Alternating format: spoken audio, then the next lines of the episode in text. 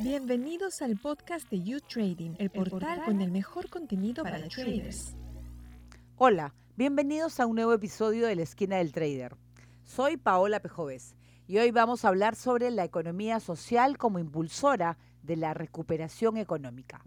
La Comisión Europea ha querido impulsar la economía social conformada por empresas y organizaciones como cooperativas, fundaciones y asociaciones que centren su atención en primer lugar en las personas, a cuyos intereses sirven, pero también lo hacen en el interés general, lo que les ha hecho merecer la denominación de la economía de rostro humano. Para hablar del tema conversamos con Francisco Juliá, director del Centro de Investigación en Gestión Empresarial de la Universidad Politécnica de Valencia. Juan Francisco Juliá es doctor, ingeniero agrónomo y docente de la Universidad Politécnica de Valencia, donde además es director del Centro de Investigación en Gestión de Empresas de la UPB. Bienvenido, profesor Juliá. Buenas tardes en España y encantado de saludaros de nuevo. Empecemos por términos básicos. ¿Qué es la economía social y en qué consiste? ¿Podría dar algún ejemplo de España o de Europa? Bueno, la economía social realmente es un término eh, que ya existe en la literatura económica desde el siglo XIX. Eh, John Stuart Mill, eh, León Balras escribieron sobre la economía social para referirse a, esa economía basada en la solidaridad, en la ayuda mutua.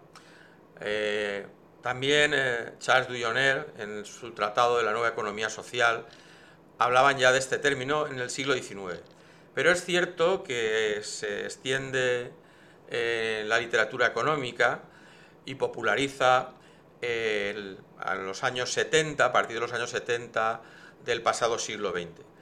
Hoy la economía social eh, está conformada por un conjunto de empresas y organizaciones que eh, establecen la primacía de las personas y del interés general sobre el capital, es decir, trabajan con capital pero no para el capital, trabajan al servicio de las personas, de sus socios y también del interés general.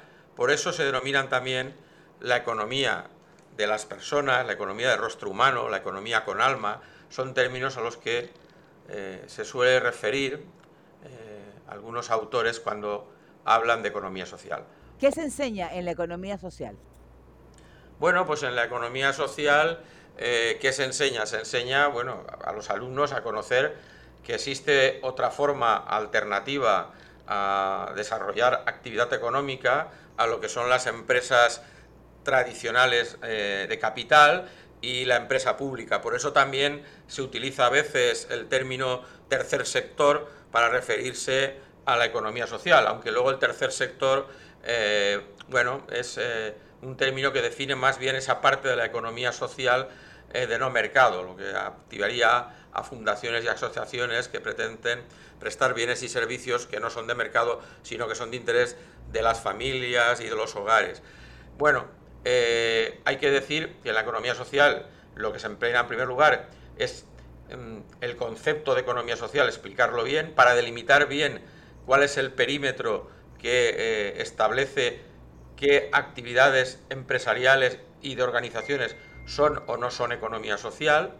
Eso, bueno, ya se ha desarrollado en algunos países como en España en una ley de economía social que partiendo de un concepto eh, como lo que hemos señalado, que define muy bien en qué se basa la economía social, hace un catálogo de qué eh, tipo de empresas y organizaciones se pueden denominar economía social. Se enseñan, por tanto, los diferentes tipos jurídicos que utiliza la economía social, el régimen de sociedades cooperativas, de mutuas y mutualidades, que en cada país es diferente, si bien en el caso de las cooperativas están orientados por los principios de la Alianza Cooperativa Internacional a nivel eh, global. La pandemia y las crisis mundiales han significado que seamos más eh, resilientes y afrontemos mejor las consecuencias. ¿Cómo se da esta recuperación teniendo en cuenta la economía social? Bueno, eh, es una pregunta que la celebro porque ciertamente, bueno, eh, no solo la crisis derivada, de, desgraciadamente, eh, de esta pandemia que, bueno, que ha llevado por delante a más de 6 millones de vidas humanas, según el Centro de Estudios sobre COVID de la John Hopkins, realmente ha sido demoledora y los efectos económicos consecuentemente también derivados de la necesidad de confinamiento durante bastantes meses en buena parte del territorio a nivel mundial.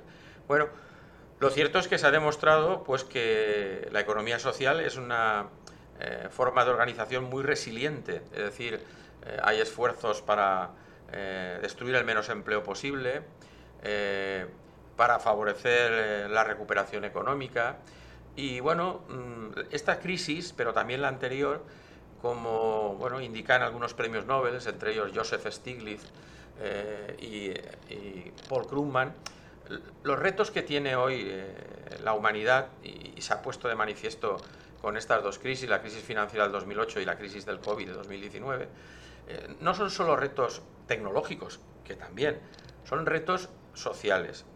Eh, necesitamos tener, como decía Joseph Stiglitz, una economía con valores, una economía que será más eficiente en la medida en que sea más equitativa, que resuelva las desigualdades. Paul Krugman, más recientemente aquí en Valencia, en el Congreso de CIRIC España, tuvo una intervención sensacional, tuve el enorme placer de poderlo escuchar y señalaba, mira, los dos grandes retos que tiene hoy la humanidad son eh, la reducción de las desigualdades y eh, el enorme deterioro medioambiental el, enorme deterioro medioambiental eh, que estamos padeciendo y bueno, y, bueno, y la escasez de, de recursos básicos. ¿no? Así es. En julio del 2022, la Unión Europea aprobó el Plan de Acción Europeo de la Economía Social, ¿no? Pues en un intento de que tras la pandemia la recuperación económica sea justa e inclusiva, no dejando a nadie atrás. ¿Cómo se está implementando? Bueno, eh, quiero decir que eso ha sido sin duda un hito histórico y como dice el sector de economía social, eh, que en Europa lo representa Social Economy Europe, que preside un español en este momento, Juan Antonio Pedreño. Eh, bueno, eh, era muy esperado, muy esperado que la Comisión Europea se pronunciara de forma clara a favor del impulso de la economía social en, en el conjunto de nuestro territorio. Es decir, se trata de que la economía social tenga un mayor peso, un mayor protagonismo eh, en nuestras economías, precisamente por lo que hemos dicho antes, porque es una eh, fórmulas de economía que contribuyen a facilitar eh, una economía más inclusiva, más sostenible, porque el discurso de la Comisión Europea es decir, vamos a propiciar unos planes de recuperación, pero que sean realmente también de transformación. Y transformación en el sentido de que vamos a hacer eh, que esa recuperación eh, no olvide que no podemos dejar a nadie atrás, que debe ser inclusiva y que debe ser sostenible. Y ahí, bueno, pues encuentra perfectamente un alineamiento con lo que son los objetivos de la, de la economía social, que es a través de principios de la ayuda mutua solidaridad dar satisfacción a las necesidades de quienes forman estas organizaciones y también no olvidando eh, que deben de atender también y responder al interés general. Eh, el plan se está desarrollando con tres ejes básicos. Uno es, eh, por un lado, las reformas de los marcos legales para favorecer ese crecimiento de estas formas empresariales en el conjunto de la economía, de la economía europea. por otro lado, favorecer el que haya un mayor acceso a las políticas y ayudas públicas eh, que se implementen dentro de los mecanismos de estos planes de recuperación que ha lanzado Europa con los fondos Next Generation. Eh, y en este sentido, bueno, se trata eh, de eliminar barreras de acceso que en algunos casos han existido para las empresas de economía social. Yo, en el caso de España, quisiera hablar sobre el jefe de gobierno, Pedro Sánchez, dijo hace algún tiempo que la economía social tiene un papel primordial en la consolidación de la recuperación económica. Por ello, subrayó la necesidad de impulsar la economía social, a la que definió como un modelo empresarial más productivo, sostenible y capaz de generar empleo estable. ¿Cómo se encuentra en España específicamente? Bueno, eh, la administración española, como las administraciones de muchos estados, de los 27 estados miembros de la Unión Europea, en atención a ese plan de impulso a la acción europea, a la, economía social al que usted se refería en la anterior pregunta, eh, bueno, eh, ha planteado dentro del desarrollo de, eh, de, los planes de recuperación, transformación y resiliencia que ha impulsado el gobierno español, bueno, pues que la economía social tiene que estar presente en muchos de ellos, incluso este último año ha establecido un PERTE, lo que se llama un plan estratégico de recuperación y transformación específico para la economía social y de los cuidados. Yo creo que es un reconocimiento importante. De hecho, el Gobierno de España no hace muchos meses, la vicepresidencia del Gobierno eh, señalaba, eh, bueno, pues en una conferencia eh, ante empresas y organizaciones de economía social, que bueno, España a partir del 1 de julio ocupará la presidencia de la Comisión Europea, que es rotativa, y bueno, uno de los, de, digamos, eh, de los elementos que va a priorizar eh, dentro de, de, ese semestre europeo de presidencia española es el impulso mediante este plan de acción de la economía social. Hay el reconocimiento también, bueno, pues de que visto lo que ha sucedido en el conjunto de nuestro territorio, un territorio con 17 comunidades autónomas, como usted sabe, bueno, pues hemos visto que las crisis eh, no han ido exactamente igual en todos los territorios. Hay un territorio, eh, bueno, que como todos, eh, evidentemente la ha padecido, el COVID no ha, hecho distingos ninguno.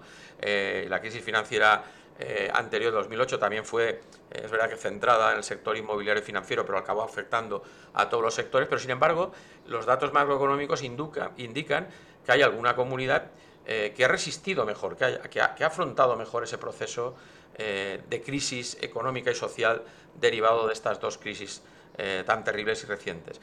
Y este caso es el País Vasco. El País Vasco se distingue del conjunto del Estado español por ser el territorio donde mayor peso en términos económicos y sociales tiene la economía social, con grupos reconocidos internacionalmente en el campo de las cooperativas, como es el Grupo Mondragón, pero otras muchas experiencias cooperativas. Y también porque dentro de nuestro territorio no se ha olvidado de que es muy importante el sostenimiento de la ciencia y es probablemente el territorio en el conjunto de España que más peso en porcentaje de PIB dedica a la investigación y desarrollo.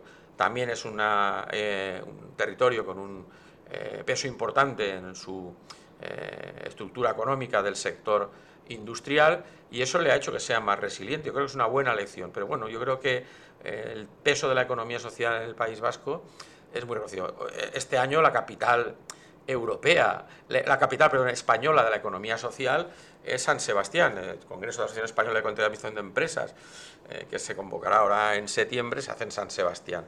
Yo creo que es, eh, eh, un, buen mensaje y el Gobierno de España, pues yo creo que ha entendido bien que, bueno, que estos planes de recuperación, un sello de distinción que pueden tener importante y que va alineado con ese plan que aprueba la Comisión Europea a final del 21, y que empieza a desarrollarse en el 22, eh, pues es el, eh, eh, impulsar todavía, si cabe más, el crecimiento de la economía social. Muchísimas gracias, profesor, por estar con nosotros. Nada, muchísimas gracias a vosotros. Es siempre un placer colaborar con un medio como el vuestro y que bueno, nos permite hablar de un tema que creemos que es de máxima actualidad y sobre todo de, de máxima oportunidad y que también en Latinoamérica bueno, por fortuna está teniendo una evolución cada día eh, más destacada y, es un referente ya en muchos sectores de, la actividad económica y social en, Latinoamérica. Muy buenas tardes. Gracias, profesor Julián. Y también gracias a todos ustedes por acompañarnos en este nuevo episodio. Recuerde que puede acceder a nuestro contenido en la página web YouTrading en español, donde aprenderás todo sobre el maravilloso mundo del trading y los invito también a formar parte de nuestro canal en Telegram y seguirnos también en otras redes sociales. Hasta la próxima semana.